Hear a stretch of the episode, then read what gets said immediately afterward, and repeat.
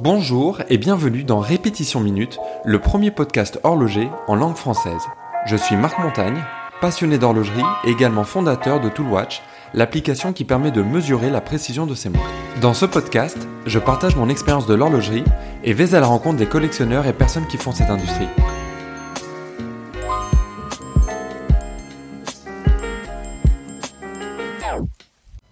Bonjour à tous. Pour cet épisode, j'ai décidé de revenir sur une question que l'on m'a tout récemment posée sur Twitter. À ce sujet, n'hésitez pas à me poser des questions, sur Twitter donc, ou Instagram. Vous pouvez me retrouver en cherchant mon nom, Marc Montagne. Ça pourra me donner de l'inspiration pour un prochain épisode, et c'est toujours agréable de lire vos messages. Bref, revenons au sujet. Quel diamètre choisir pour sa montre en fonction de la taille de son poignet? Alors il est intéressant de noter qu'on a pu observer une évolution des diamètres au cours de l'histoire. Il y a quelques décennies, il n'était pas rare de trouver pour euh, une montre homme des montres avec un diamètre de 36, 35, voire 34 mm. Alors qu'aujourd'hui, ces diamètres-là sont très très rares et, la plupart des offres euh, de, montres qu'on a actuellement, ça va être des montres, ça a commencé à 39, des fois 38, 40, 42, et puis il n'y a, pas vraiment de limite. Mark Shaw, euh, le copropriétaire de la marque anglaise de vêtements et d'accessoires pour hommes euh, qui s'appelle Drakes, a fait un, sondage euh, dernièrement. Il a publié les, résultats. Il a interrogé une base de plus d'un millier de, personnes en leur demandant quelle serait selon vous la taille idéale pour une montre, le diamètre idéal. Et alors la, majorité, la, taille qui, qui, en est ressortie, étonnamment, c'était 37,77 mm. Et alors des montres de, cette taille-là, finalement, pour hommes, comme je vous le disais euh, à l'instant, ça se, euh, ça se trouve euh, très rarement. La, moyenne est, quand même plus élevée. Et alors voilà, la, question m'intéresse énormément moi aussi. Il se trouve que j'ai un, poignet plutôt petit, donc j'ai tendance aussi à, faire très attention à quand j'achète une montre à voilà la, taille de, de la montre, m'assurer que la montre va bien. Et j'ai réalisé que finalement la, grande erreur, c'était d'attacher trop d'importance euh, au diamètre, à ce chiffre-là. Euh, paradoxalement, c'est presque le dernier critère à, considérer. Donc voici selon moi les, choses à, prendre en, compte qui ont presque autant, si ce n'est plus d'importance que, diamètre. Déjà, je commencerai par, euh, par l'épaisseur de, de, la montre parce que quand bien même on aurait une montre avec un diamètre euh, euh, adapté à, son poignet, euh, finalement si la, montre est très épaisse au poignet, le, rendu sera, sera pas aussi, aussi esthétique. Et on a tendance énormément à, se focaliser sur, sur le diamètre de la montre. Mais à, moins de, chercher une montre vraiment ultra plate, et là on va regarder vraiment avec attention la, la finesse, autrement on fait pas particulièrement attention. Ce que je vous conseillerais de, faire, c'est d'observer soit parmi les montres que, vous possédez ou euh, déjà, ou les, montres qui, vous plaisent, de, vous renseigner sur, euh, sur cette épaisseur de, montre et, de la garder dans, un coin de votre tête. Un autre critère important, ça va être la forme des cornes. Ça va énormément jouer. Si on a des cornes droites, euh, comme ce qu'on peut trouver chez, Nomos, chez Breguet, ça va avoir tendance naturellement à allonger un petit peu la montre quand bien même le, diamètre serait euh, plus, euh, plus réduit. A l'inverse, si on a des, euh, des cornes qui vont être un petit peu courbées, qui vont avoir plutôt tendance à épouser la, forme du, poignet, et ben là, il y aura un meilleur rendu sur, le, poignet, et finalement, ça, va changer toute, la, toute la perception. Un bon exemple avec ça, ça serait par exemple chez, chez Panerai. Alors on, on, connaît euh, Panerai comme étant des, montres évidemment avec des diamètres assez imposants, l'épaisseur aussi, voilà, c'est objectivement des, montres euh, plutôt, euh, plutôt grosses.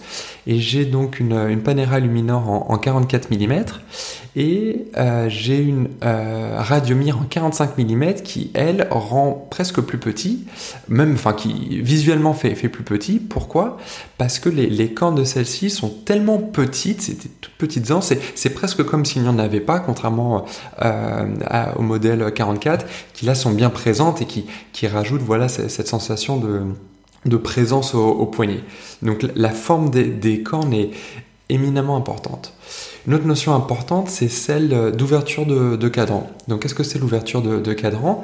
Ça va être en fait la, taille que va avoir le, cadran par rapport au diamètre total de, de la montre. Il y a des, euh, des modèles pour lesquels euh, la lunette va être assez épaisse. Ça va avoir tendance du coup, pour un même diamètre, à rétrécir le, cadran, la, taille réelle du, cadran. Et donc visuellement, ça va faire une montre qui est euh, plus petite. À l'inverse, des montres avec des lunettes très très fines, quasi inexistantes, donc un cadran qui va s'ouvrir comme ça joliment, bah, ça va donner visuellement une impression de cadran et donc de montre beaucoup plus, plus grande.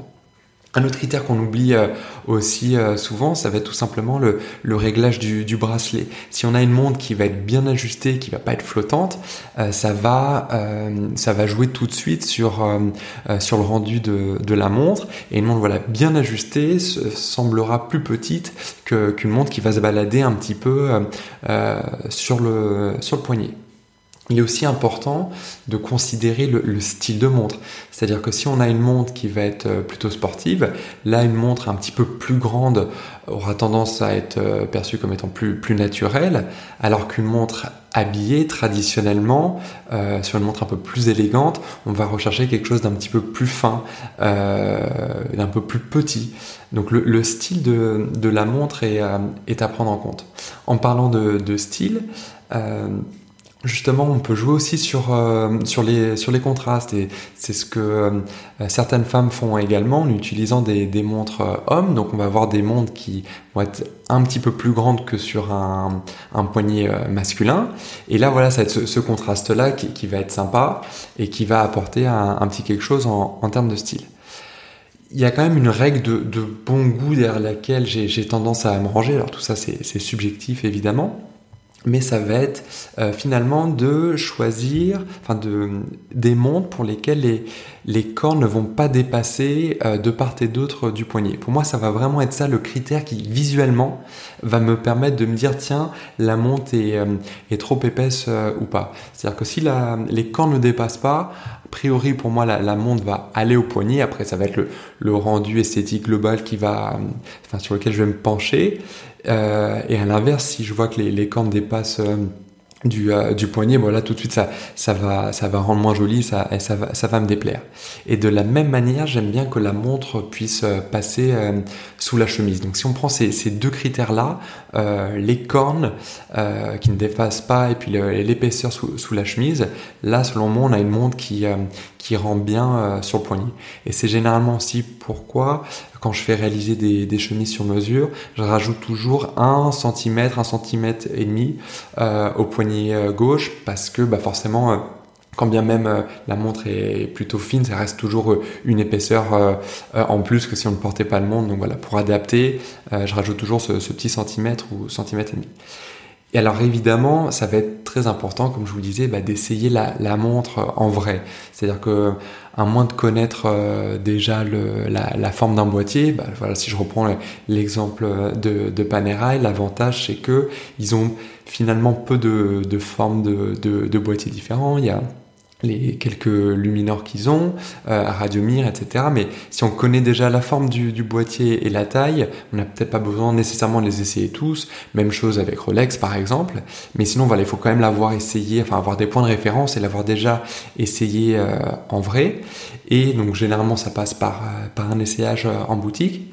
Et le conseil que je peux donner également, ça va être de se regarder dans un miroir en pied. La plupart des boutiques ont, euh, ce, genre de, miroir et ça permet de voir le, bah, rendu de la montre euh, réel et pas celui qu'on aurait nous avec un angle un petit peu euh, de, vue qui serait différent de de celui que, euh, que l'entourage pourrait percevoir euh, sur soi parce qu'il y aura tout simplement un, autre angle et souvent on se rend compte que quand on se regarde euh, en pied comme ça dans un miroir bah finalement la, montre paraît, paraît plus petite donc c'est un critère aussi important à, à garder en tête voilà, j'espère vous avoir aidé à trouver une montre adaptée à votre poignet. N'hésitez pas à m'envoyer une photo sur les réseaux sociaux et à bientôt pour un nouvel épisode. Merci d'avoir suivi ce podcast. Vous pourrez retrouver les notes de cet épisode sur répétitionminute.com. Vous pouvez également vous abonner au podcast Répétition Minute sur Apple Podcast, Spotify ou autre plateforme et laisser un avis sur iTunes si le podcast vous a plu.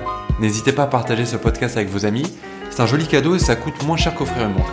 Merci et à bientôt